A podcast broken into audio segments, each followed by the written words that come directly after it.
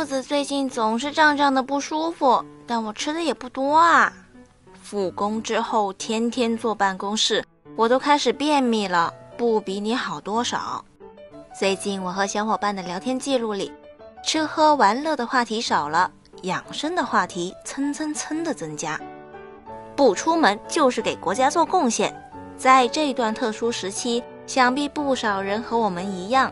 不是乖乖宅在家里，天天吃了睡，睡了吃，就是复工长时间坐在座位上。用我家人的一段话形容：能躺着就不坐着，能坐着就不站着，运动量为零。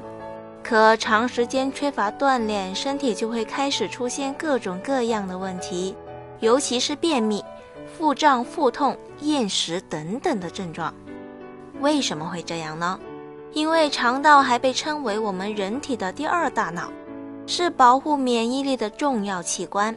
我们一生中摄入的食物大约是六十五吨，这些食物都是靠肠道处理，同时百分之八十以上的毒素也由它帮我们排出体外。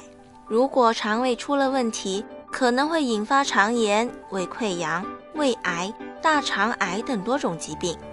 所以。肠道健康对于我们自身健康来说十分重要。《黄帝内经》中记载：“五劳所伤，久视伤血，久卧伤气，久坐伤肉，久立伤骨，久行伤筋。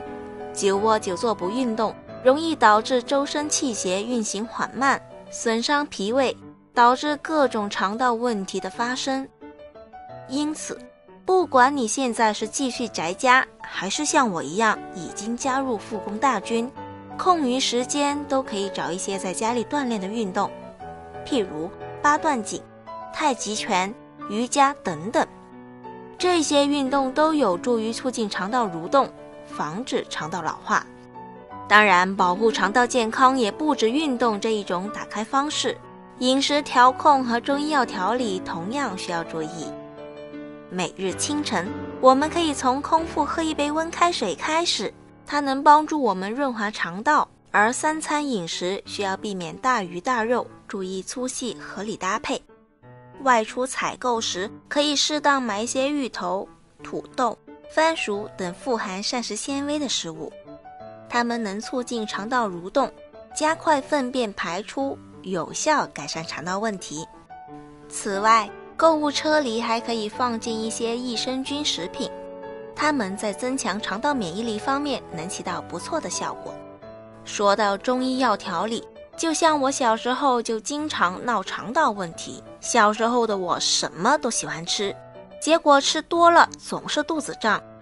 这时候奶奶都会给我递上一碗黑乎乎的药汤，这也成为我童年的记忆之一。